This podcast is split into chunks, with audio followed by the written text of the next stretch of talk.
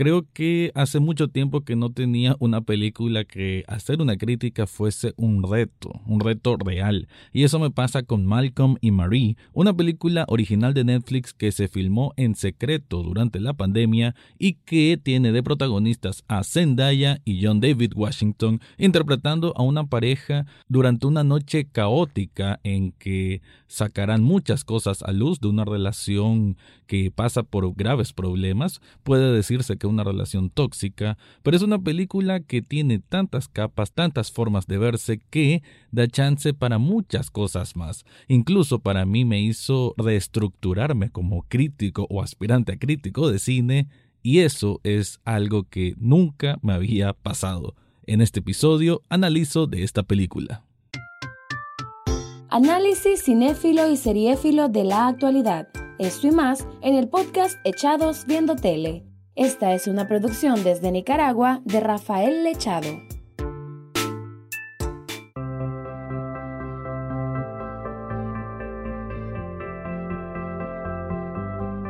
Bienvenido o bienvenida a un nuevo episodio de Echados Viendo Tele, el programa para escuchar crítica, comentarios, opinión del mundo de las series y algunas veces de películas.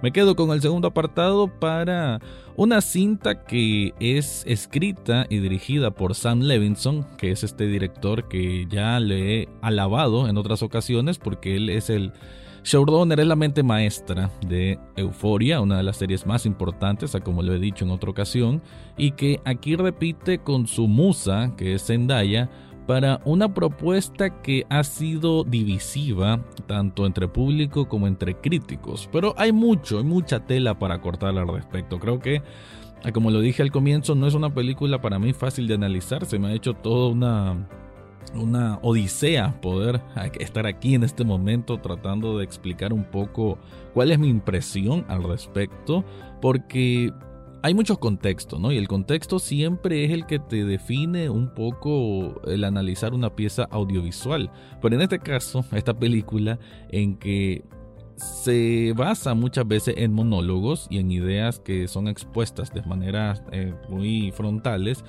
uno de los principales es la crítica, o mejor dicho, el, el cómo a veces la crítica de cine se basa mucho en tratar de darle una connotación más especial al producto de un cineasta que la verdadera intención del cineasta cuando creó ese producto. De hecho, eh, sí, claro que ya lo he interiorizado eso en otras ocasiones para cuando hago una crítica o un review. Sin embargo, esta película de viaje fue como una, una especie de bofetada que al mismo tiempo era bueno haberlo visto, me parece genial, me pareció fabuloso y, que deja mucho a la interpretación o a la reflexión posterior, por lo menos en mi caso, y yo sé que estos se identifican muchos que nos dedicamos a hacer reviews y críticas porque pone nuestra barba en remojo a como dicen. Pero bien, la película en sí de qué trata. La película gira alrededor de Malcolm y Marie, obviamente son los protagonistas, los únicos protagonistas que vemos en una casa lujosa que está lejos de todo, una casa que tiene estos, estas paredes, bueno, estos son como vitrinales, ¿no? Hay paredes, pero muchas paredes son simplemente vitrinas o vidrio. Entonces eso permite para escenas perfectamente ejecutadas a manera de fotografía, a manera de dirección, un blanco y negro de 35 milímetros que es así como grano, como con grano, que se mira muy, le da como una connotación un poco más seria al asunto, ¿no? Un poco más elegante, ¿por qué no decirlo? Porque estos protagonistas son eh, Malcolm, en el caso es un cineasta, que acaba de regresar a esta casa lujosa donde lo dejó alojada la producción, que eh, después del estreno de su primer película. Y él está súper emocionado porque siente que le fue bien. Él empieza a decirle a su novia, Marie, que se siente muy contento porque ha visto como la reacción de las personas que fueron conmovidas.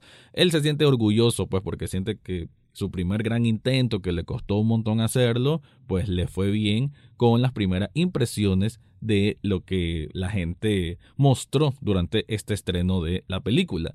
Sin embargo, ese es el comienzo, ¿no? Lo vemos a él bailando al ritmo de una canción de James Brown y ella está como absorta en sí misma, fumando un cigarrillo y como que no le dice muchas cosas, solo lo observa a él ahí ventilándose con, con su propio ego y con sus propias ganas de celebrar él solo, ¿no?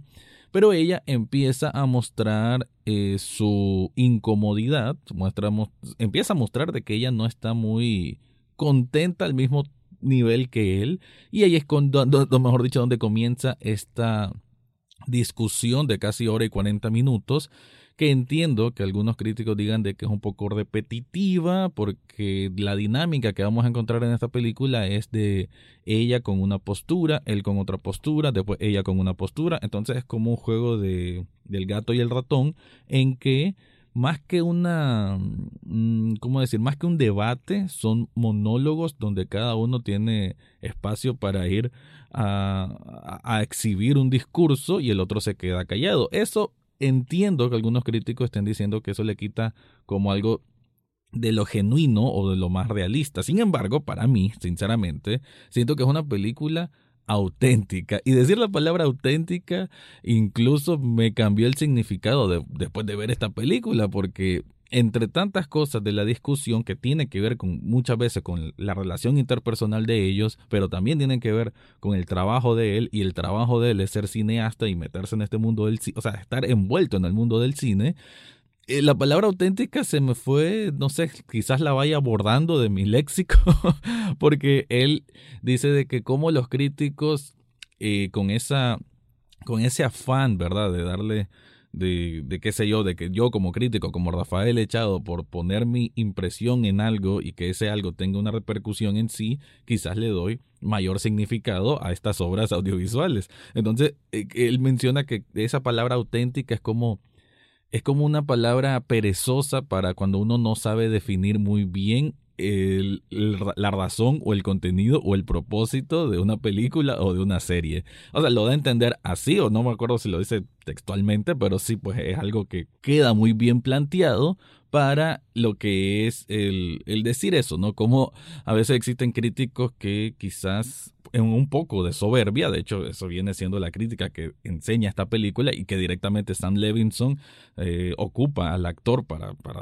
expresar esta queja de la, del mundo de los críticos, ¿no? Y creo que por eso es que también en Estados Unidos la crítica norteamericana no le ha gustado la película, de hecho se han visto como un poquito enojados, pero bueno, hay un tema también que vamos a ampliar al respecto. Hay mucho más que hablar de esta película, pero antes te quiero contar algo. En el mes de febrero del amor y la amistad, nada mejor que entregar un regalo personalizado. Y qué mejor que con un diseño único y especial. Eso lo encontrás en Subli Shop Nicaragua, una tienda de sublimación que hay camisetas, hay tazas, hay vasos, hay termos, hay cojines y muchas otras piezas que seguro le puede regalar a esa persona especial. Yo siento que ellos ponen unas promociones muy buenas para estas fechas especiales y te invito que desde ya busques en las notas de este episodio el enlace para que descubras todo lo que ofrecen ahí.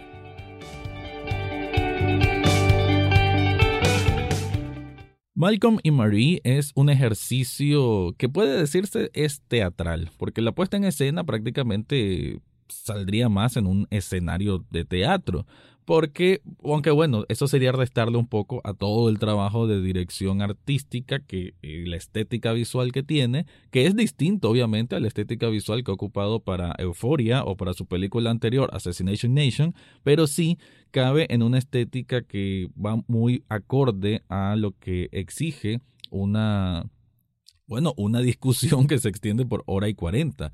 Siento que por los tipos de, de, tomas que se hacen, los cambios de, ritmo que tiene la edición misma, los cortes dinámicos que tiene, hace que aunque todo transcurra dentro de una misma casa, una misma noche, entre noche y madrugada, a veces hay tomas del exterior, pero más que nada se centra dentro del hogar, en diferentes cuartos, en la sala, en la cocina, en una especie de porche o en la, terraza. Todo esto invita a que la película no aburda por, bueno, también obviamente con el gran peso que sostienen las dos actuaciones. Que sí, yo si me tengo, tuviera que inclinar más por uno, pues me inclinaría más por Zendaya, porque ella es más eh, su actuación me parece un poco más eh, creíble en el sentido que, como lo dije, el papel de Malcolm, el papel de John David Washington es exagerado con la intencionalidad del director que sea así. Mientras que Zendaya creo que es un papel un poco más estudiado, ella aunque también tiene estos exabruptos y empieza a gritar, obviamente porque ambos están gritando, están en una pelea de pareja, pero ella brilla más cuando está en los silencios y en esos silencios en que su rostro va marcando un poco ya sea el dolor interno o eso que quiere explotar y tal vez no lo dice de inmediato sino a unos minutos después creo que eso le, le imprime pues mucha realidad a, su performance y a creernos el papel de, de Marie como tal. ¿Cuál es la discusión en sí? ella comienza esta discusión diciendo de que no se, como que no se siente bien representada en la importancia de ella para él y su trabajo. ¿En qué sentido? Que él durante esta presentación de la película agradeció a todo mundo, pero no la mencionó a ella. Que pareciera quizás desde lejos un problema menor, pero en un pleito de pareja esto es algo que puede ir escalando a temas mayores y a exhibir otras otras falencias, otros problemas que ellos van acarreando en una relación de pareja. Y en ese sentido, creo que eh, este pleito, bueno, sí, este pleito entre una pareja, entre novio y novia, se siente muy creíble porque él en un momento se siente como desesperado de, de, decirme qué fue lo que pasó, qué, qué es, entonces, ah, es esto, ah, es lo otro, ah, es esto. Pero obviamente una mujer no es así de sencillo el, el simplemente que con una cosa que, o sea, o sea, un problema nunca es solamente una cosa, ¿no? Esto es algo muy, muy claro en una relación de pareja y creo que aquí eh, lo reflejan bien. Claro, también está de que él, eh, como es una persona que, bueno, de por sí es una persona que tiene problemas emocionales, de, ya, lo, ya lo decía, de cierta dependencia, que lo mezcla o lo camufla con un ego exagerado. Y además hay que verlo de que él está extasiado, estuvo además que ha estado tomando, porque es una noche súper mega especial para él, siente que el trabajo arduo que le tocó hacer una película está rindiendo frutos y que es su primer gran noche para un primer camino a un gran futuro que le vecina y siente que su novia, la persona que ha estado ahí, que lo ha apoyado, no se siente igual de alegre por él. Sin embargo, ahí eh, el argumento nos va llevando como si fuese una ola de, una, de un lugar a otro, ¿no? En que de pronto sentimos que él, ah, ve, sí, tiene razón en lo que dice, pero cuando, eh, cuando ya viene el papel de ella, decimos, ah, no, sí, ella tiene razón, qué desgraciado este hombre. Y así, pues vemos de que nunca existe lo blanco y lo negro, esto es algo que ya he repetido en otras ocasiones, sino diferentes tonalidades de grises. Y creo que esta película lo hace bien en interpretarlo de esa manera, por más que sea en blanco y negro. Y, y sí, pues creo que la, la forma en que se va desarrollando la discusión, por más de que entiendo que la fórmula eh, le vamos viendo las costuras quizás al cabo de una hora en que ya sentimos como que, ah, ok, ya le entendí, ahora viene otra parte en que ella va a hablar y él va a escuchar y viceversa, así como momentos en medio en que ellos se ponen más cariñosos, más sensuales, eh, más afectuosos. Sin embargo, ese artificio de cómo se va formando una pelea y la otra y esos tiempos de descanso uno ya los puede interpretar e incluso anticipar. Sin embargo, e insisto, eso no le quita realismo a que, bueno, suena o se ve, mejor dicho, parecido a una noche real, a un pleito de una pareja real. ¿Qué es el tema con tanta crítica negativa que tiene la película?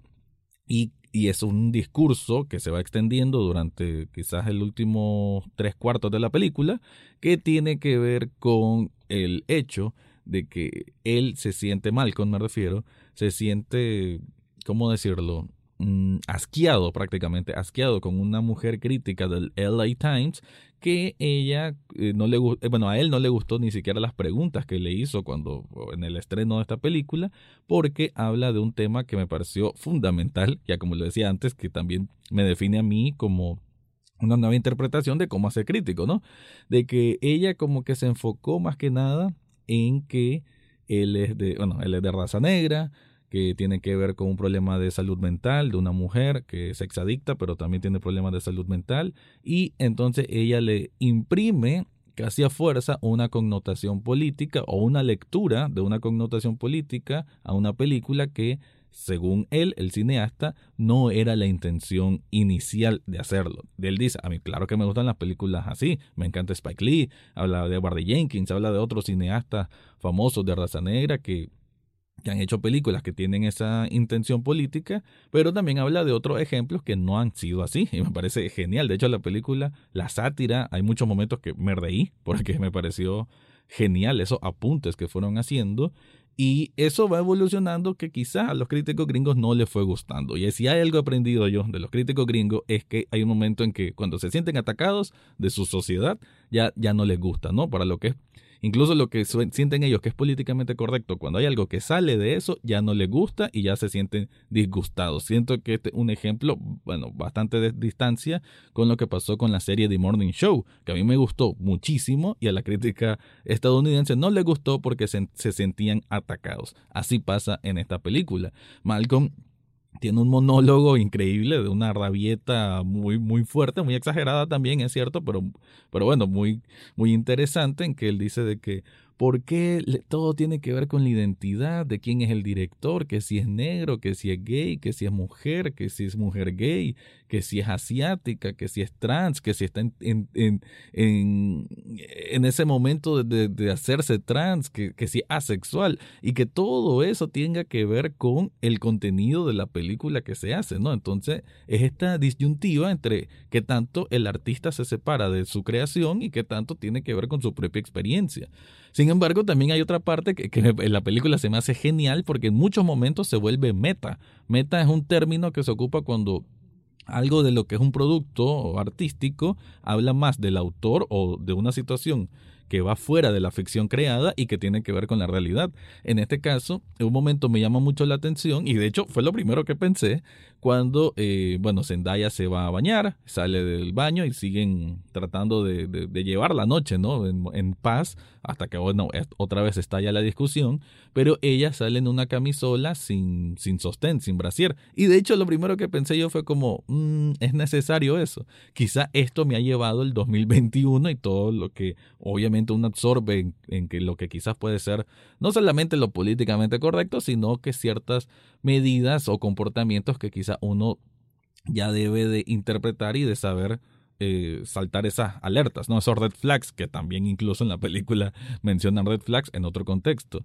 Y de hecho pasa esto y como a la media hora ya eh, Zendaya le dice, ¿sabes qué? Esa crítica que estás leyendo del LA Times, que cuando él hace esta rabieta, este berdinche, eh, no me siento tan alejada de ella porque en un momento eh, la película que, crea eh, Malcolm, eh, bueno, el cineasta Malcolm, pues, dentro de la ficción de, la película Malcolm y Marie, es una película que, bueno, ya lo mencioné, una exadicta que, que, que, como que va en este proceso de, de, su recuperación o, o, algo así, pero bueno, tiene que ver con salud mental y todo esto, y que ella en un momento que tiene un pleito muy fuerte con su novio, ella sale topless. Entonces ella dice que también se sintió, Marie le, Marie le dice a Malcolm, ¿por qué le hiciste así la escena? Y él como que, pues no sé, yo quería que fuese así, qué sé yo. Y dice ella, bueno, quizás si esa escena le hubiera dirigido una mujer, hubiese sido diferente, tal vez ella hubiese salido tapada. Eso por dar un ejemplo de cómo a veces sí la identidad tiene que ver con las decisiones que se toman. Aunque también Malcolm en ese momento dice, bueno, hay que, no hay que pensar mucho en las decisiones que no se tomaron, sino en las decisiones que sí se tomaron. Así que pues es una película que va mucho, mucho, mucha interpretación eh, hay también el juego esto de qué tanto él eh, se aprovechó de ella para hacer la película. De hecho, ella le reclama esto porque la película está basada levemente en la historia de ella. Como lo, mencioné antes, Marie era una adicta. La película trata de una mujer joven y también que era adicta y que pasa por otros problemas. Entonces ella eh, esta película que crea Malcolm está basado levemente en ella y por eso ella también se siente ofendida con justísima razón porque él no la mencionó durante este discurso de agradecimiento, entre otras cosas que, como lo dije, se van soltando a medida que avanza la discusión. Pero bueno, ¿Qué, ¿Qué, me queda en conclusión de Malcolm y Marie? De que es una película o un ensayo muy, muy interesante para estos tiempos modernos pandémicos.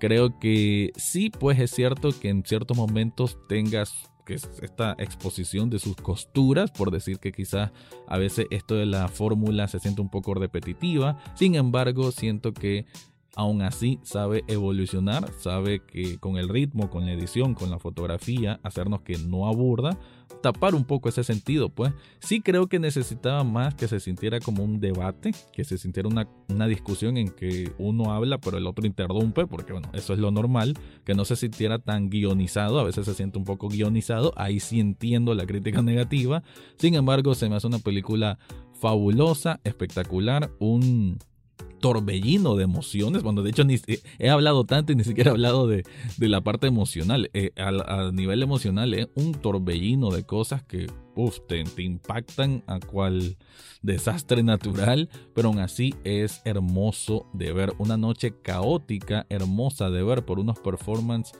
divinos, unos performances entregadísimos y una dirección que creo que le da justa calidad a lo que merece contar esta historia. Con eso cierro, pero antes te quiero recordar de que en las notas de este episodio tengo un enlace a coffee.com echados viendo tele, que es un lugar donde puedes donar un café virtual. Un café virtual apenas cuesta un dólar y con eso estás apoyando este proyecto. ¿Vos qué opinás? Esto lo voy a estar regando en las redes sociales de Echados Viendo Tele para que me dejes tu opinión sobre Malcolm y Marie.